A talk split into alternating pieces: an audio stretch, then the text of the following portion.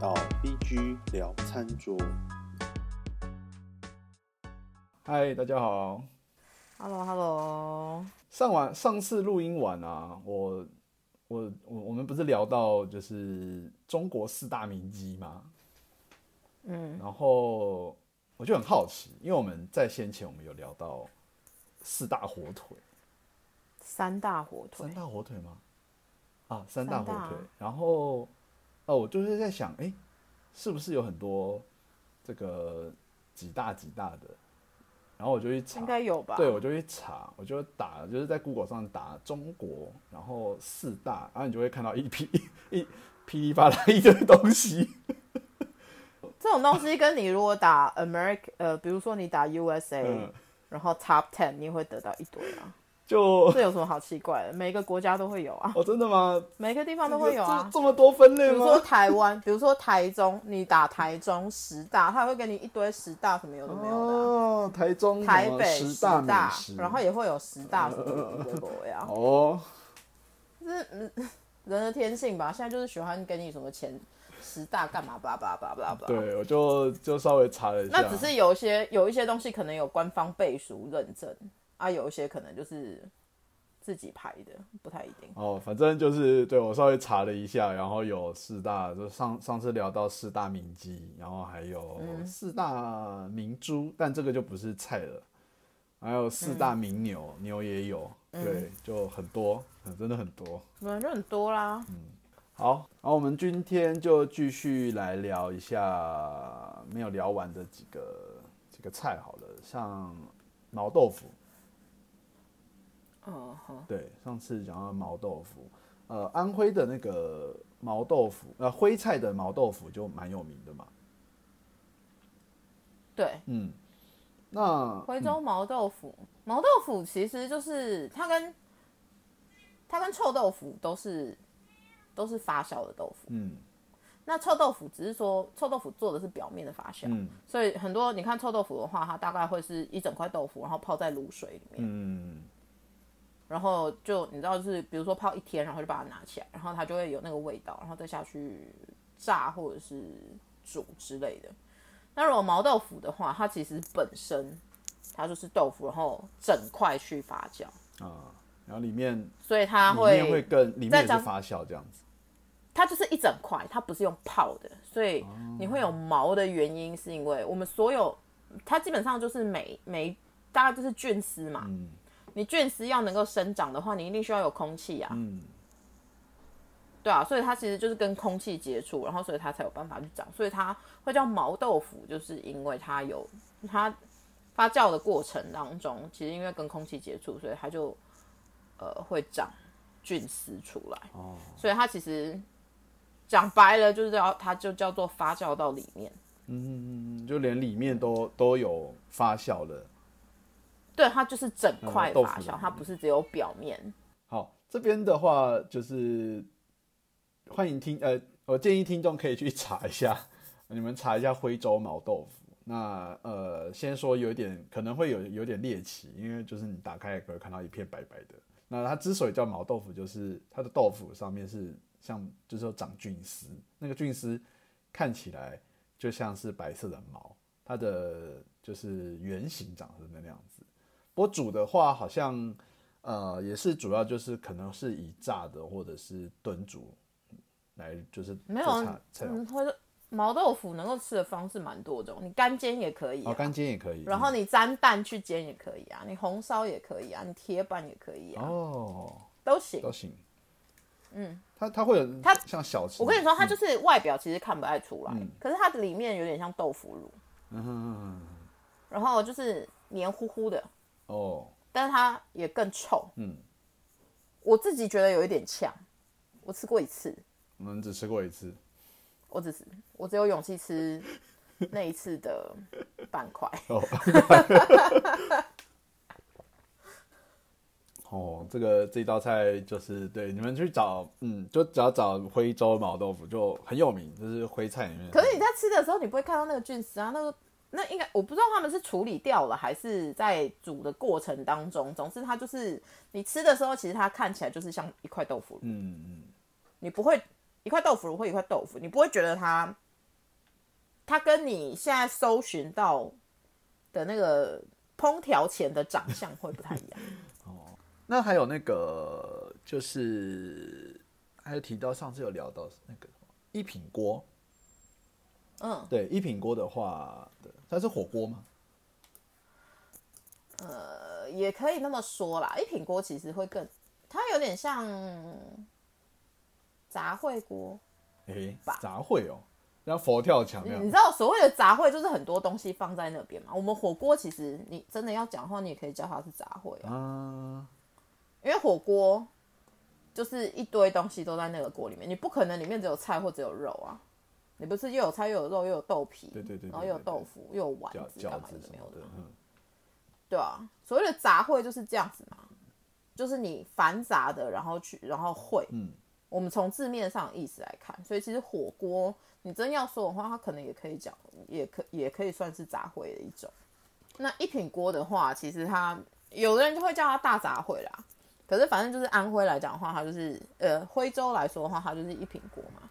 那一般来说，所谓的杂烩，它会是把比如说所有的菜或者是所有的什么东西，把它融成一锅或者是一碟，嗯，那叫杂烩。嗯那一品锅来说的话，它其实是一层一层叠上来的。比如说它可能最下面那一层会是，呃，比如说它最下面那层可能是青菜，嗯，然后一些比较不容易焦的那些菜之类，比如说什么萝卜会会出水的那种，啊，因为你放最下面它，有时候你怕就是你火火没有掌握好的话，它会焦嘛。嗯对，所以一品一品锅来讲的话，最下面那个东西我们叫电锅，电锅的东西它就有可能会是比如说什么萝卜丝啊，然后什么冬瓜，你想象得出的那种嗯比较容易出水的呃素菜。嗯然后上面的话，你可能就会开始叠，比如说什么肉啊，什么豆皮呀、干嘛有的没有的。然后最上面其实他们会放蛋饺，哦，蛋饺哎，嗯嗯，蛋饺，对，这是一品锅。嗯，你知道，你记得前几年有那个有一个日式的白菜，就是白，对我我刚脑中也是想到白菜加猪肉，猪肉片，对，可是它那个是哇把它做成对，但玫是瑰花但形是它状，那个对，可是它不是叠，它不是这样子叠上来。呃，可是那个东西，它最下面有时候有的人会放在最底下，嗯会放其他的东西，没有错。嗯它会有一个最底的，就是电锅的东西，然后上面放那个白菜还有猪肉片。嗯那一品锅的话，其实就是我觉得它意义上有点异曲同工之妙。嗯，那一品锅就是这样子一叠一叠一叠一叠叠上来这样子。哦，这样其嗯实一品锅的话是徽州的特产，哦这也是特产，算是也是代表性，嗯也是很代表性的那个啦，就是也是很代表性的菜色。然后名字的由来也，你知道，就是也跟我们的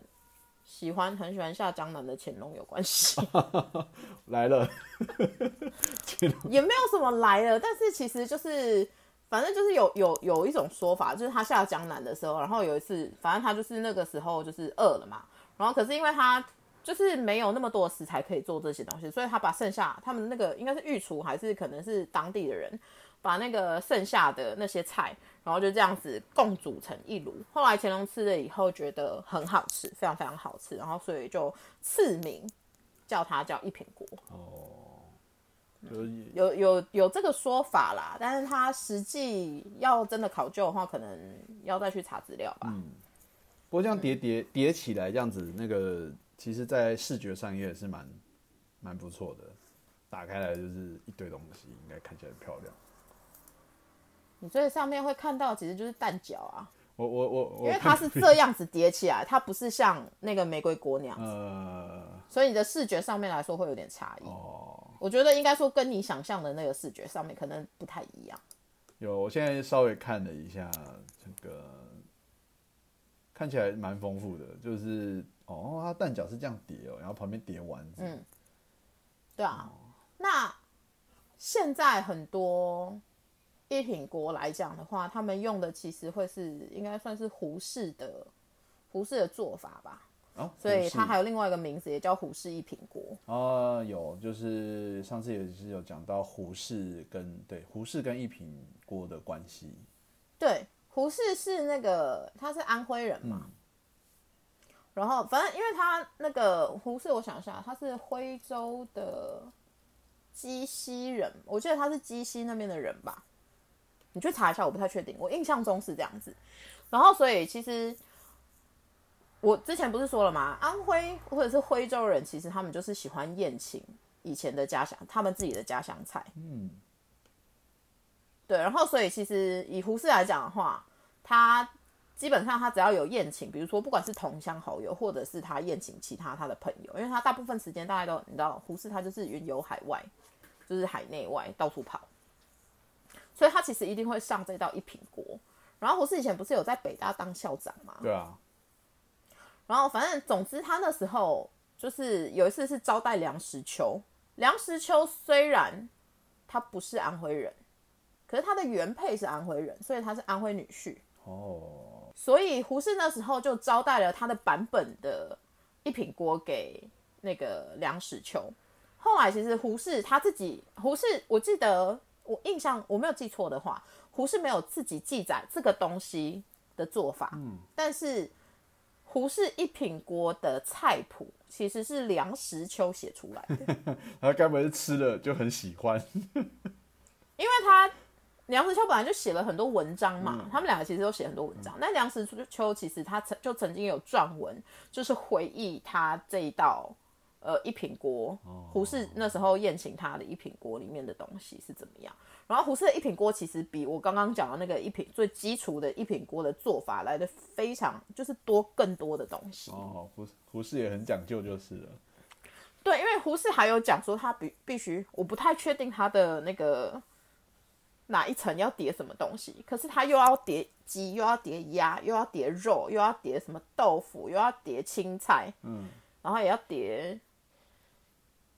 反正就是好像还要还要叠萝卜还是红萝卜吧，嗯，然后最上面的话一样还是要蛋饺，就是蛋蛋饺，蛋饺，嗯，好奇怪哦，为什么他们就是一定要蛋饺？哦，我觉得蛋饺是很棒啊，我应该会很喜欢这道菜，一品锅，嗯，对，对，总之就是胡适的里面，胡适一品锅它里面的东西又比传统的一品多锅还要再多更多。对，但反正这就是胡适一品锅的由来。哦觉得叠蛋饺真的是蛋饺很麻烦哎、我觉得，嗯，我觉得现在很多吃到的应该是胡适一品锅吧。嗯我自己吃到的是胡，我自己吃到的那时候是叫胡适一品锅。嗯所以它东西实在是有点太多了。那你就听起来像那个、啊、那什么啊、就佛跳墙啊，它不是 没有那对，啊就是么其实就是我觉得有点异曲同工之妙。对对当然它的味道会还是会有差别，可是你知道，当精华已经精华成那个样子的时候，我我相信很多人，你没有放在一起吃的时候，你不会惊觉到其实它味道是不一样的。很丰富的一道菜。嗯，哎、而且说到杂烩，呃，我们是不是还有讲到，就是有一道什么李鸿章杂烩，是不是？李鸿章杂烩，嗯，我其实不应该说它是徽菜，但但是但是我有看到有人也是在讲，就是这道就是讲徽徽菜的时候会也是会提到李鸿章杂烩啊。因为李鸿章也是安徽人，哦嗯，哦，安安安徽出很多名人呢、出很多我们知知道的名我们知道名人，对对对。因为李鸿章是我记得他是合肥人吧，哦，他是合肥，对我没有记住，我印象中以前念书不是通常都会连他是哪里人都一起都一起我背我吗？不会背这个东西。好， 好，那我不知道为什么我要记， 对，我不知道为什么你会记，我干嘛去记他是哪里人啊？好像中间因为你有一些读书或者干嘛之类的，反正就是中间历史会会扯到。 他会，他一定会，他会讲啦，但但是就是不会特别去背啦。哦，好对吧，，就算就算考试有我也没有特别背啊，但是我就我就是有印象啊， 我我为什么你都会有印象？我有印象的东西有点太多，其实我也没有很想要有印象那么多东西。啊、o k 李鸿章是合肥人，对，反正李鸿章就是也是安徽人。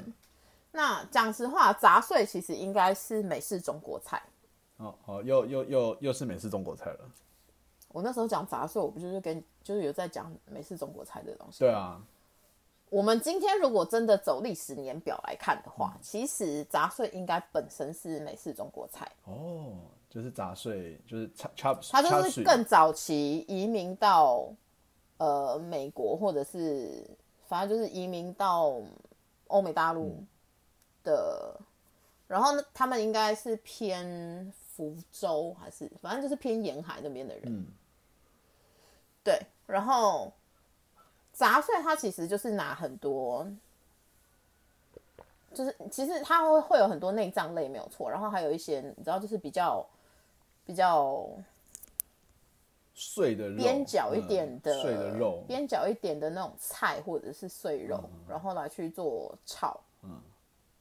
的一道菜，所以它其实就是穷苦人家的菜，你这样能理解吗？嗯，这这能理解。这个对对对，就是所以杂碎其实应该是在更早之前就已经有出现了，只是它不一定那时候已经叫 chop suey，我不太确嗯定。那你知道你知道李鸿章那时候有访美吧？嗯大概一八还没有一九的时候，我觉得他就那时候是有去，一八，对我有我有这个这个历史有印象，就是他去一趟美国，对，反正就是李鸿章他有去出访美国嘛，然后所以有一种说法是叫做李鸿章出访美国的时候，其实他吃不太惯西餐，哦，他一直到有人拿出了杂碎以后，他才胃口大开，家乡味， 就是胃口大开之外之后的时候，然后他就有呃，反正就是就有大家就记。然后后来大家就以为李鸿章非常喜欢吃这道菜，嗯，然后从此以后就是李鸿章杂碎就有流行开来，哦，嗯，这是一种说法。然后另外一种说法，也有一种说法是，呃，李鸿章出访美国的时候，因为他一样还是吃不惯美美国菜，然后刚好那时候有，反正就是有外国的客人来来访嘛，就是到他的住处，所以他就让私人，他就让他的那个私厨帮他把随便东西就把它，你知道，就是杂烩成一锅。他有也有可能那时候是想要做一品锅，但是没有那么多的料，嗯，但是他就把它炒成了一盘这个东西。然后，所以人家就问他说：“那这这道菜很好吃，但但但到底叫什么？”我刚不是有说一品锅叫杂碎嘛，杂烩嘛，所以他就是他可能就是随口一说就说杂烩，然后杂烩因为没有那么好念，所以它就变成 chop 碎，最后它就变成了碎。我们再翻回来以后，它就变杂碎。哦，这种说法好像也说得过去，对，其实我觉得这几个说法，讲实话都说得过去。嗯但是我觉得每就是总之杂碎这道菜是因为李鸿章大红，嗯，所以他就叫李鸿章杂碎。那到底是不是他发明的，或者是原本就有了，只是没有命名，但是因为他而红这件事情就，你知道，毕竟也已经是一百多年前，一百至少一百二三十年前的历史对 嗯了，，就所以它就不可考。不这样很有趣耶，就是呃这样子这样子一道菜到了美国变成是呃美式中国菜的代表嘛，chop suey，嗯对。诶，那那那像呃李鸿章杂烩的话，它是它是什么样的形式？是类似就是杂烩的菜嘛，菜盘这样子它就是炒成一盘的、啊。啊、就就就是 chop suey，跟 chop suey 很像。对啊，可是其实我觉得在中国应该吃不到这道菜吧，我哦没有看过哦嗯啦，哦，但是有这个说法，大家偶尔会聊起来一嗯下，可是没有人有对这道菜实际上有什么印象，而且因为我以前在在北美的时候，我也不觉得这个好吃啊，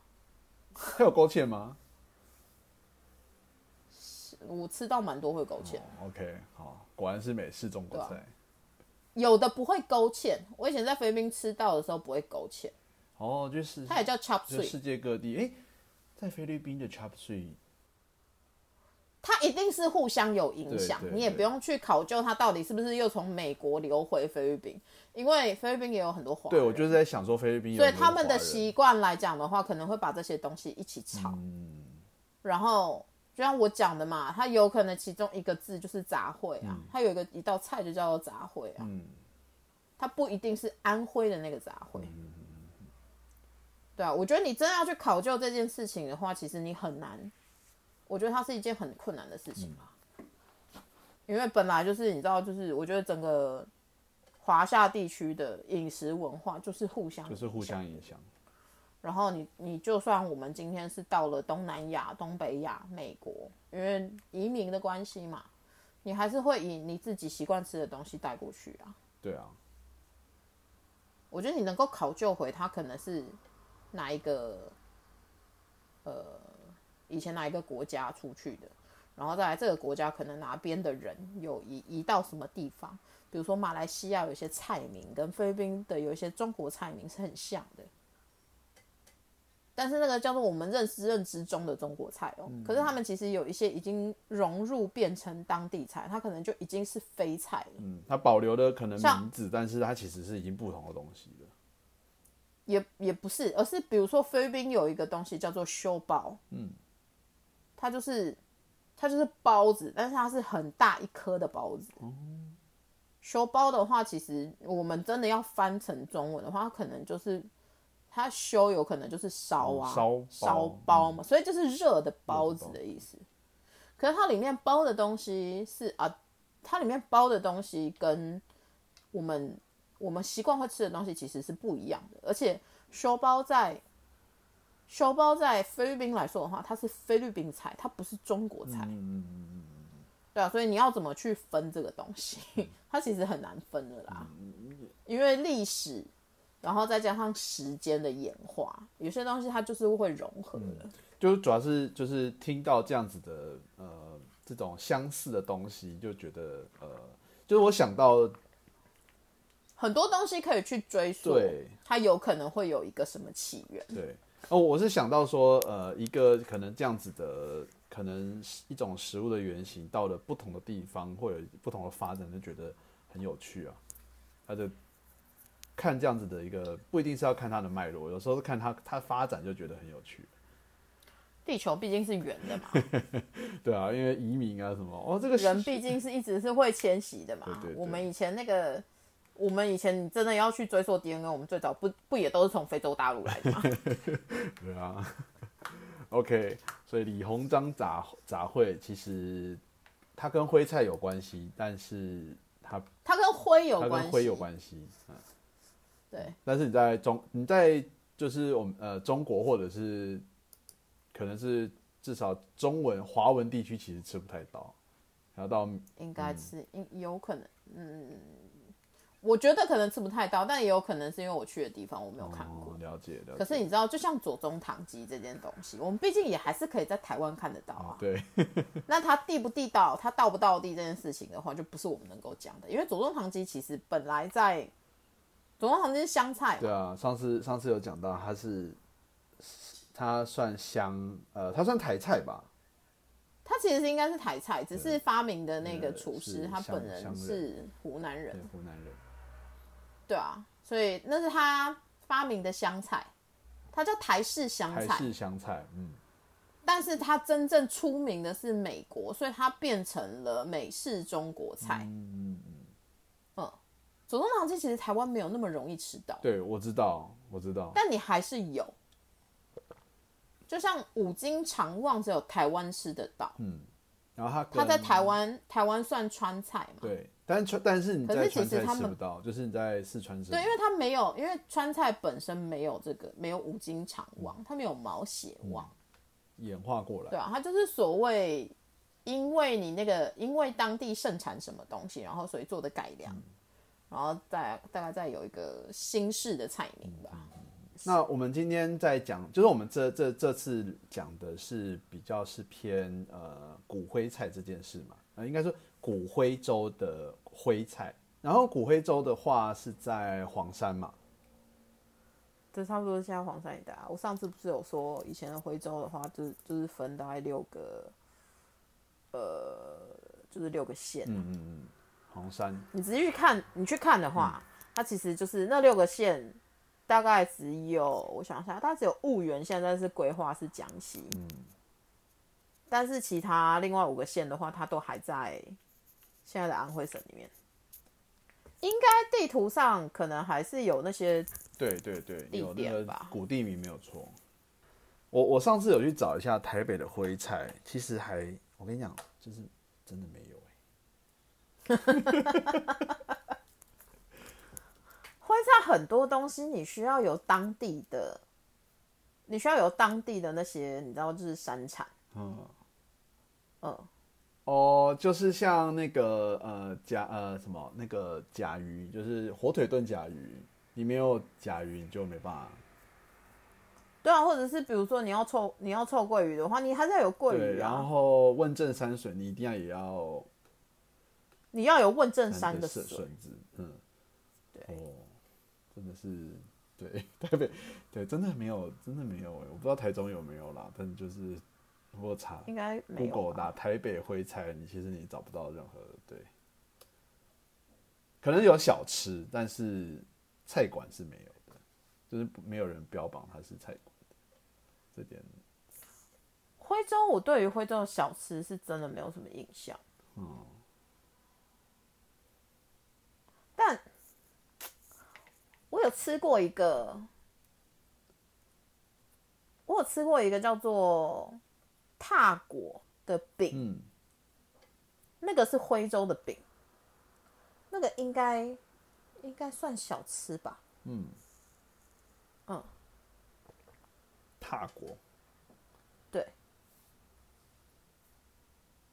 踏是一个手部，然后右边在一个达官贵人的达，那字念踏哦达达达踏，那字念踏，哦蛋蛋挞蛋挞蛋挞的那个挞对塔踏，挞然后果就是贵的那个果，哦，是米布的果对对对对对，踏，哦，踏果像饼一样，它就像饼啊，因为它那个基本上就是面团，它要揉成面皮，然后它就会把那个馅放在中间，包成一个团之后，你再用手去压平下去煎。哦，用它是用油煎的哦，但就是你可以吃甜口，也可以你可以吃咸口，也可以吃甜口。嗯踏可是你知道，其实我觉得啊，像这些东西啊，你如果都不讲名字，但是你都放到我面前的话其，实我们也我认应该是没有办法，我觉得我没有办法去分辨。你如果不是当你如果不是其中一个饼的，你如果不是那个饼出来的那个家乡的人的话，我不觉得大部分人是有办法去分辨那些饼的差异性在哪里的。我看就像锅盔饼，锅盔饼有很多不同种的形式，都叫锅盔饼。嗯可是你我全部放到你面前，我全部都放到我面前的话，我觉得我是没有办法去分辨哪一个东西是哪里的，因为它对我来讲就是就是整体来说它就是饼。嗯，的确，它它它它这样看起来，我觉得跟我们先前啊，我相信很多人一定觉得它其实跟我们平常吃的葱油饼只是不包葱，应该是很像像的。的，你如果包了葱下去的话，可能也会有人叫它葱油 饼，信不信？我觉得一定有一，定有啊，对，对啊。它看起来，但我我我就是我有个安徽朋友，那时候有给我吃这个东哦西，对，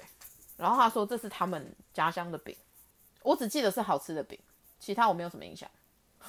因为因为因为它对我来讲就是饼，哦 然后吃一颗很饱的那种东西。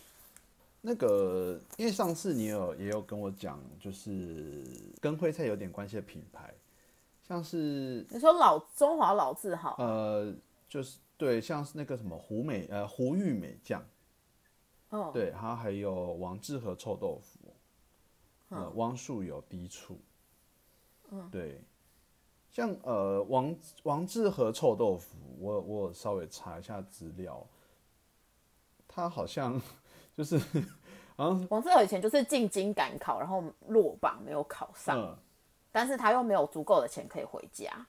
然后他就做了臭豆腐。所以他就在巷呃可能巷口或者哪个地方，然后弄了个摊，然后卖臭豆腐，然后就大红。是这样子的故然后事、它啊。就依靠它就依靠臭豆腐发家。哦，它它呃，为什么你会说就是像它这个品牌是跟徽菜有关系？它是徽，它是他是安徽人啊，吗？哦，他是安 徽人。对， 原来如此。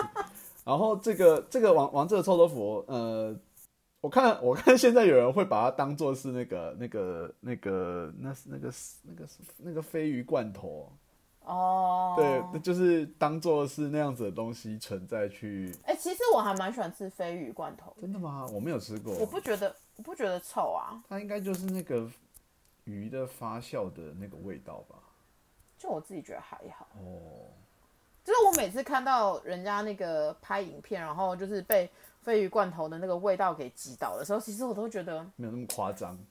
我觉得还好。我以前很喜欢拿它夹三明治吃，夹面包吃。诶、加拿大很好买，是不是？后来有的买啊。哦，然后以前还有那个有一个腌醋的，好像我忘记是不是也是鲱鱼了，嗯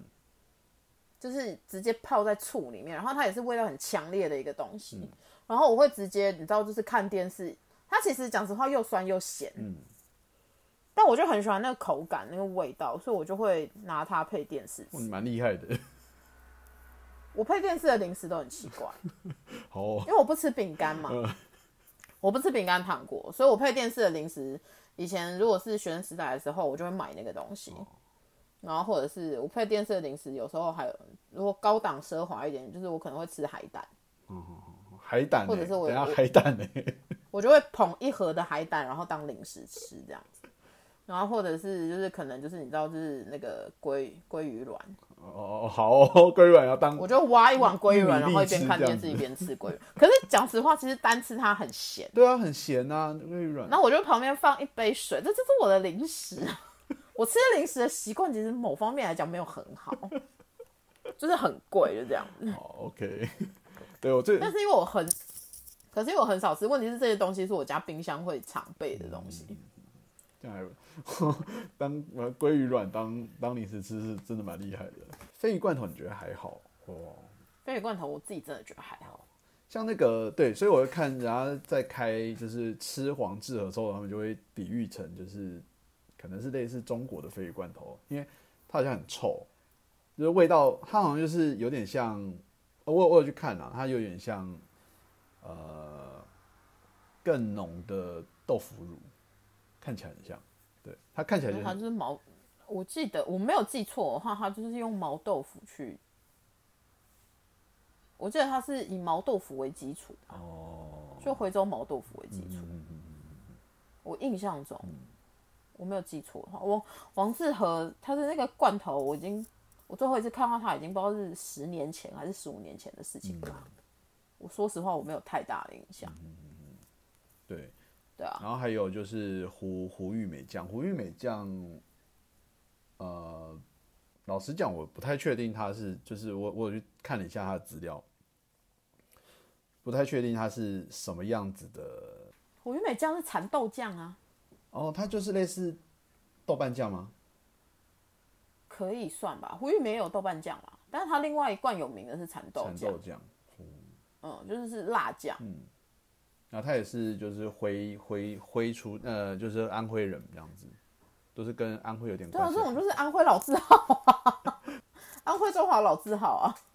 对，这几个，然后还有呃，汪树有低处，嗯，对，汪树有低处，呃，它是中国名产，就是它外销很有名。汪硕有那时候也是，汪硕有第一处开始，汪硕有第一处，我记得文献你真的去查的话，它也是下江南的时候供奉上去的。哦，又是乾隆嘛？对啊，汪树有第一处，他最初的那个老板不叫做汪树有，可是他是以前徽州，呃，徽州汪氏在徽州是，你知道，就是有几个姓氏在某些地方可能会特别的大，嗯，所以他那时候其实是汪氏，他那时候其实他就是汪氏，然后他们是迁迁居到另外一个地方的第一代。反正就是汪少有提出那时候他的那个创办人，他们那时候就是迁移到其他地方了嘛。然后所以他们那时候就会用，因为你知道，就是你搬你搬到一个新的城市居住或干嘛的话，你就是需要你要做活，你才有办法活下去。然后所以他们那时候就用很简单的工具，然后去生产，就是一开始好像是先生产糖吧，然后后来就改成做那个食醋，嗯然后是后来因为他们有做起来了，然后生意扩大，然后为了方便，所以他们就开了那个店号，然后把那个店号叫做树友，嗯，然后再加上因为老板姓汪嘛，就变成了汪对，树。从此以后就叫做汪树油。然后，因为它为什么叫低醋，就是因为它的那个食用醋非常，就是它应该应该是因为那那时候它那个食醋在当时是非常，就是就是非常有名，然后就味道很味道很好吃，嗯然后每次只需要滴几滴，它就已经很够用了，所以它才之后就叫做低醋。所以汪树有低处是因为这样子，然后才流传下来。哦，然后汪苏有低处，其实那时候，呃，我之前有跟你讲过袁枚这个人吗？袁枚对，袁枚他有袁枚有一本非常非常著名的食单，就是那个就是他写的那个记嗯有载，叫做《随园食啊有单》。《随园食单》里面其实就有对，呃，汪苏有低处其实就有记载，然后有称赞到。就那个时候就很有名了。对，嗯因为王守地处应该几百年了吧？它比它应该有两三百对因为年，可能有三百年了 吧因？为水原史丹已经是十八世纪的时候的书了。没有，因为你知道，毕竟乾隆了嘛。对对对对对，都乾隆那个时候了。嗯对啊，比乾乾隆隆更早一点嗯都已经是三百多年前的事情了。所以汪苏有地处其实那时候就有啦，这个它其实就真的是地方特产啦，对，因为我那时候看了介绍就，哎，好想要买来配水饺吃。低看看。对，低看看配水饺吃。对啊，因为其实另外一个大的呃出名的醋就是镇江醋嘛， 哦，镇江醋哦，对，镇江醋。然后所以可是随园食单上面，呃，汪苏有地处，他那时候他随园食单上面记载的不是汪苏有地处，因为他们那时候，天哪，我要想一下他那个地方叫什么板浦吗？板浦随园食单那时候是，对，它应该是叫板浦处。所以它并不是直接指名道姓叫汪苏有地处，但是其实它就是在讲那个汪苏有地处。嗯嗯，因为随园食单我之前在看的时候，我记得我有看到这个东西。他不敢明讲。也不是明讲，他们本来就不会只讲说哪一间店、哪一间字号的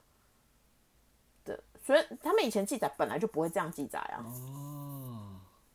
随原史丹，因为那时候有做低处的，也就只有他而已啊，所以你也不需要讲是，你知道树有低处、树有处，或者是汪树有低处，哦反正就是他提的那个东西，大因家为都只知有道那个地方有设做，置只的有是那它一个厂家有做而已啊。嗯以前不像现在，我们可能同一个品相，然后有很多厂不同不同地方都有在做，然后它会每一家都出味道差不多的东西。我们基本上是去选品牌，其实以前没有那么多品牌可以来来这样做选择啊。徽菜还有一道叫做黄山烧鸽嘛，对对它那一道嗯，就是烧就是炖鸽子嘛，诶、哎算是，但是你就是要用黄山那边出的那个那个格，哦，所以真的就是还有黄山，然后还有黄山出的山药。还有黄山出的山药，对，它那道菜的主要这两个最大的呃一个就是食材，一个是山药，一个是那个鸽。它基本上你就是鸽要先处理过，嗯就是你要稍微把它，就是算是吊熟吧，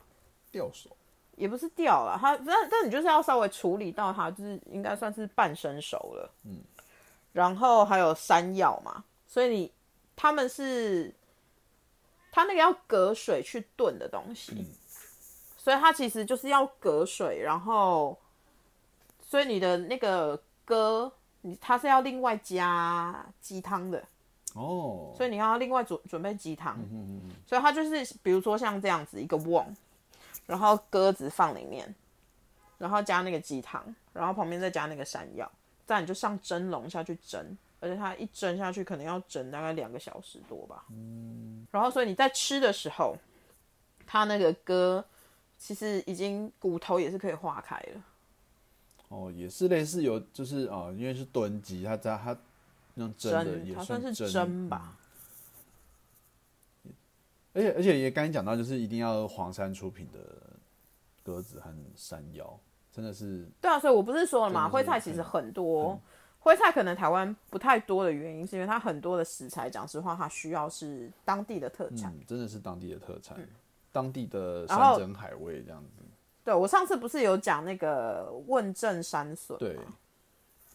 问政山笋它也是啊，它就是呃那边有一一座山叫问问政政山，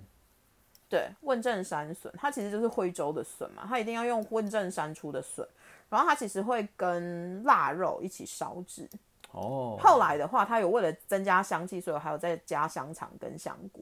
所以它这一道菜还有另外一个名字，也叫做两香问政山笋，两香问政山笋，哦，就是香香菇跟跟香肠菜，香肠。香啊香肠听错了，对对对对。哦，那问政山笋其实它是一个思乡美食。嗯你知道以前那个徽州徽商，不是很多都会去外地打拼嘛？因为你不，他们就是要把家乡的东西带出去，然后把外界的东西，然后再带回来。反正就是，总之，因为他们就是一直在跑商就对了。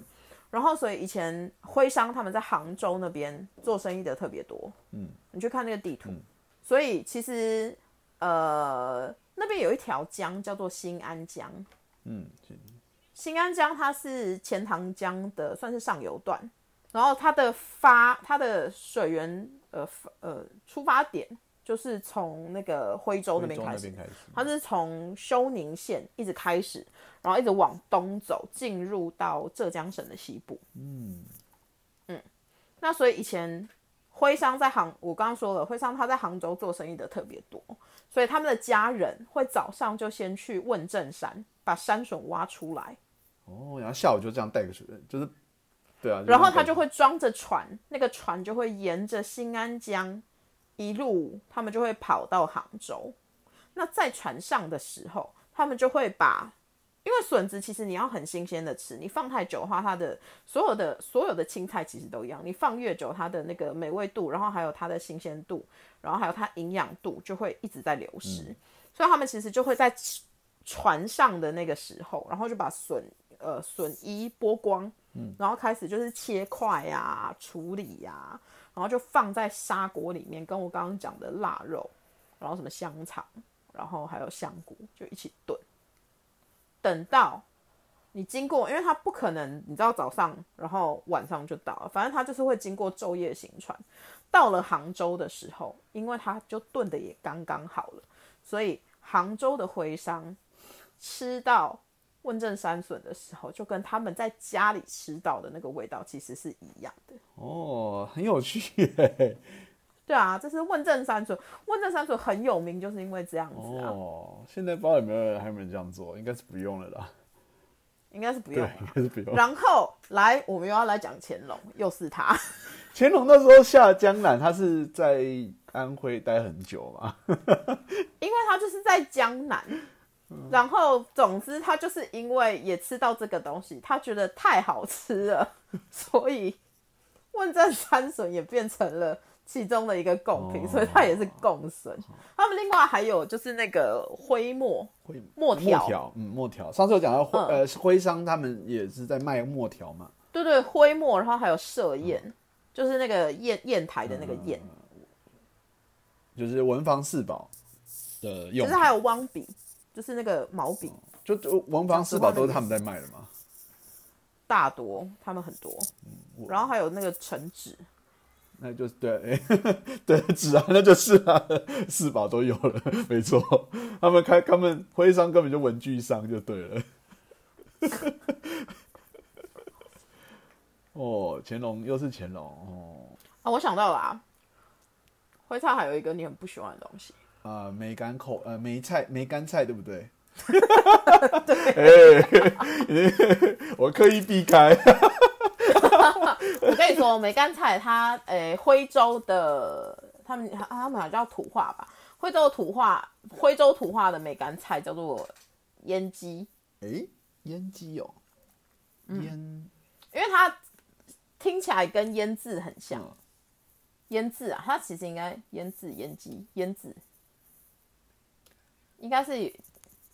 对，反正它总之就听起来很像腌鸡。然后你很多菜其实都可以看得到这个。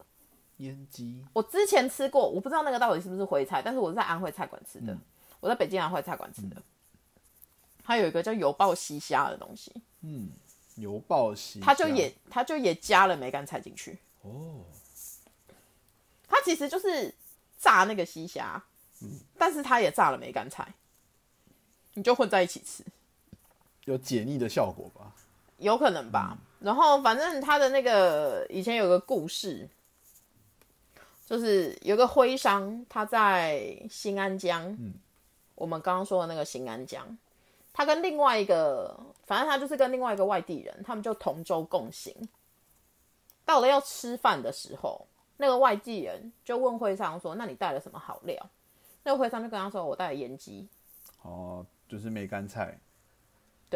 然后所以那个外地人一听到有鸡肉，你知道腌鸡嘛？一听到有鸡肉就这样，嗯，有腌鸡很不错、哦，结果拿出来一坨，有好料可以吃哦。然后所以就说，那我们就一起用餐，一起分享美食。然后那因为那个外地人他自己有带了其他的东西，可能就带了什么鱼或肉或干嘛之类的，他就觉得那我们就先吃鱼呀、然后再吃肉啊，我们之后我们就可以吃你的腌鸡。啊，徽州人你知道去徽商嘛，他们就很热情啊，他当然就说 OK 啊，有什么问题？然后所以他们就先吃完外地人准备的那些菜了以后，徽商就拿出来自己的梅干菜，然后外地人瞬间就很傻眼，他想说这什么东西，但是他就心有不甘了，你你知道，就是既然都已经讲出来我们要分享，所以他就心有不甘吃了一口，然后就觉得天哪，这真的特别美味，所以这这个腌鸡就是梅干菜就也出名了。哦，这个，诶，这个名字腌，它的腌不知道会不会有它其实就是要讲腌制的意思啊。它的鸡。但我觉得他们的梅干菜跟你们梅干菜可能吃起来会有点不一样吧我。我我想应该会啦，就是每一个地方他们用的菜就不一样嘛，然后形式大同小异，但是味道应该多多少少是不太。哦，这个我没办法打字耶，腌鸡不知道那个那个就是它的方言的腌鸡。那像呃骨灰菜，呃，应该说我们离我们如果不谈骨灰菜的话，现在的安徽菜。它又是另外不一样的一个形式了嘛？你不能说它是不一样的形式啊，它也是从以前就留下来，只是它后来那个你知道确定那个省的范围了以哦，然后它就就被东西都并入进了来，并啊。进来了。对啊，那它就是现在它就是代表安徽嘛，因为它整个整个地区都是安徽嗯啊。对啊，因为以前徽州只是以前徽州的地理位置就是那些啊，所以那以前的徽徽菜当然就是那些嘛。那既然它的那个省已经是往上这样子都都已经是安徽的时候，你现在讲安徽菜，那当然是包含以前上面就有的菜啊。我有看到你之前有问啦，就是说好像比较那个清淡口味的那个东西，对不对？对，我跟你说，因为我们我我我们那个在讲地理的时候，不是有说徽州那边以前叫歙县吗？对，歙县以前附近有个地方叫濠州，它旁旁边吧，左边左上方，就大概现在应该也还叫濠州吧。它在它还现在还在安徽，它在西北部那边。嗯，那边是中药材的主要产地，哦，它也是现在中国最大的中药产中药材的集散地叫。做濠州。对，所以因为它就很近，所以像那些什么，你知道，就是强健身体的食谱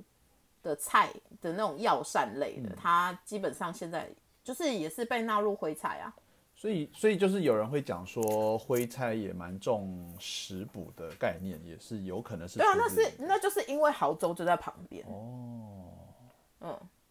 所以你看哦，他们有那种新的一些菜色，比如说他们会拿冰糖去炖百合，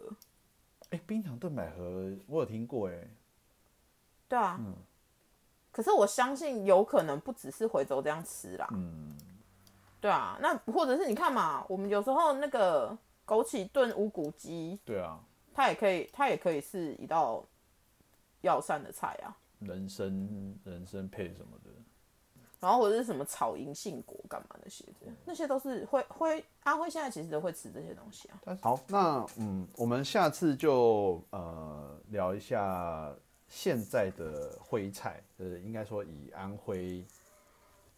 安徽省就为是后现代徽， 后现代徽菜，就后徽菜啊。的确后现代，嗯，就以合肥啊，然后安庆一带一一带的，就是是我们现在可能在合肥会吃到的徽菜。 OK 啊，好啊，没有问题。好，看来连我的猫都很想要加入话题，对，一直在旁边 叫。